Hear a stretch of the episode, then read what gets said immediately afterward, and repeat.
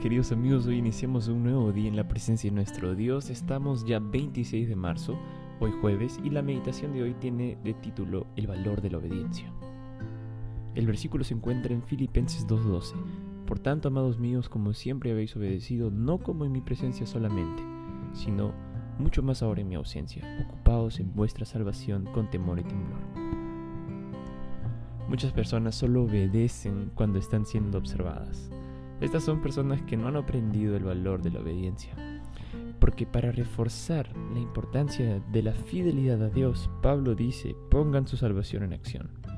Y es como si nos dijera que la gente convertida obedece espontáneamente. La salvación no es solo es algo que recibimos, también es algo que desarrollamos. Entender esto es muy importante porque cada cristiano decide no beber bebidas alcohólicas no solamente porque la iglesia dice que no lo haga. Él no actúa por miedo. Él no obedece porque está siendo vigilado. Practica altos valores porque tiene una relación personal con Dios. Lo que le gusta a Jesús, eso también le gusta al cristiano. Lo que, Jesús piensa, lo que Jesús hace, de esa misma manera un cristiano lo imita. El tema es la obediencia pura y simple. Cuando un amigo en la universidad nos ofrece un trago, aquel joven que ama a Jesús no dice, mi iglesia no lo permite. Él tiene una postura ética y una respuesta afectuosa al presente. Pablo dice que debemos desarrollar la salvación con temor y temblor. Y eso no significa que debemos tenerle miedo a Dios. El punto es tener un solemne y reverente respeto por Él.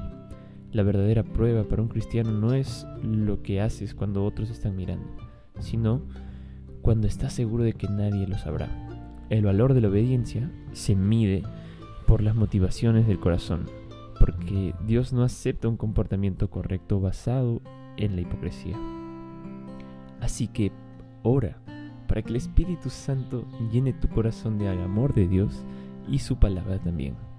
De esta manera tu fidelidad expresará la entrega de tu vida a Cristo y será una bendición para ti y para los que te rodean. ¿Te gustaría orar allí donde estás? Cierra tus ojos y acompáñame en la oración.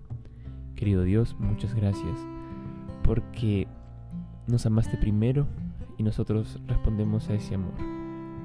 Ayúdanos, Padre, a poder ser sinceros en nuestra obediencia y de esa manera también poder expresar tu amor hacia los demás y ser una bendición para los que nos rodean. Te entregamos nuestras vidas en tus manos. Bendice a cada hijo tuyo, a cada hija tuya que escucha esta meditación. Y guárdalos. Oramos en el nombre de Jesús. Amén.